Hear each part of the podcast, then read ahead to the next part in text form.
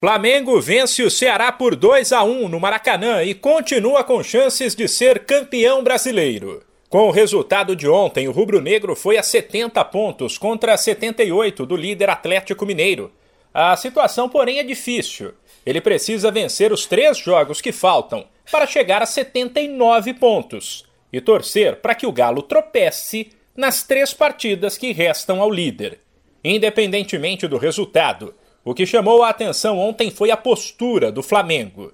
Três dias depois da doída derrota na Libertadores, o time viu a torcida lotar o Maracanã e retribuiu o apoio com uma boa atuação, com pressão desde o começo e gols de Mateuzinho e Gabriel. O rubro-negro poderia ter feito mais, mas não aproveitou as chances criadas. Depois, o técnico interino Maurício Souza elogiou a postura dos atletas e disse que o grupo merece respeito. Em relação à vontade, eu acho que não, não é o ponto. Né? O que aconteceu hoje foi que a gente conseguiu fazer os gols, né? que infelizmente lá no sábado a gente não conseguiu fazer. Né, e conseguimos manter um, um nível de concentração alto, né? É, mesmo como eu falei, é, talvez as pessoas não saibam, mas a gente fez uma viagem extremamente gastante. A gente vem jogando a cada três jogos, não é desculpa, é verdade. E é um ano extremamente desgastante para esses atletas. Então, assim, eu acho que o nível de concentração foi muito alto. Eu volto a falar sem querer ser repetitivo. É, esse grupo tem que ser respeitado.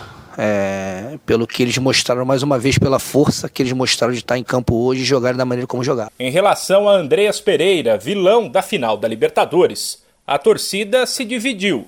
Parte vaiou, parte aplaudiu.